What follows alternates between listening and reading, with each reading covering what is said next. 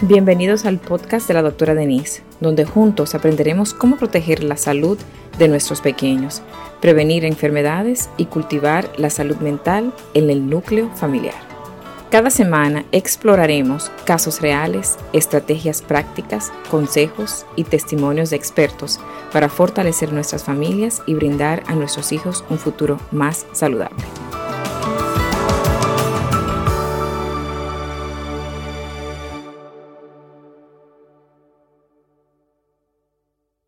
Tengo el caso de un niño de dos años que vino a visitarme porque, o la mamá me lo trajo, porque hace dos semanas, casi dos semanas, que eh, la mamá encontró de que él estaba jugando con algo y lo tenía en la boca. Cuando ella fue, se dio cuenta que era una moneda. Y cuando fue, lo asustó y ¿qué hizo? Se atrabancó se entró la moneda y se atascó. Ella comenzó a darle por la espalda, lo echó en la boca y él se lo tragó. O sea, entró para adentro.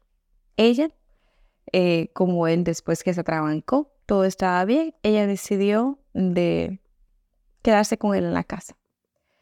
Pasaron unos días, él comenzó a quejarse de dolor de cabeza, dolor de espalda. Y me lo trajo porque aparte del dolor de espalda y dolor de cabeza, ahora tiene fiebre. ¿Ustedes se imaginan cosa igual? No solamente la fiebre, no solamente dolor de cabeza, no solamente dolor de espalda y de cuello, pero los pulmones le suenan terrible. Este niño tiene neumonía por aspiración y ahora está siendo tratado en el hospital. Señores, yo no sé en qué cabeza humana, en qué cabeza humana se nos ocurre que si encontramos a nuestro niño con una moneda de dinero, ¿verdad? Una moneda en la boca y sabes y, es, y eres witness, o sea, evidencias, estás enfrente de tu bebé y te das cuenta que tiene una moneda y se la traga enfrente de ti y no lo llevas a la emergencia.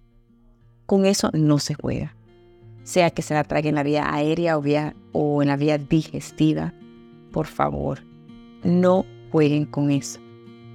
Nunca sabes lo que puede pasar y en qué lugar se puede quedar atrabancado y qué puede pasar con su niño. Aunque él se vea súper bien, en cualquier momento una emergencia peor, grave, puede pasar.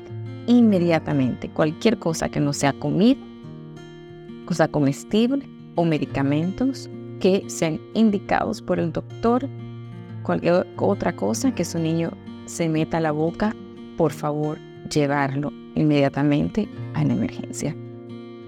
Gracias por acompañarnos en otro episodio del podcast de la doctora Denise.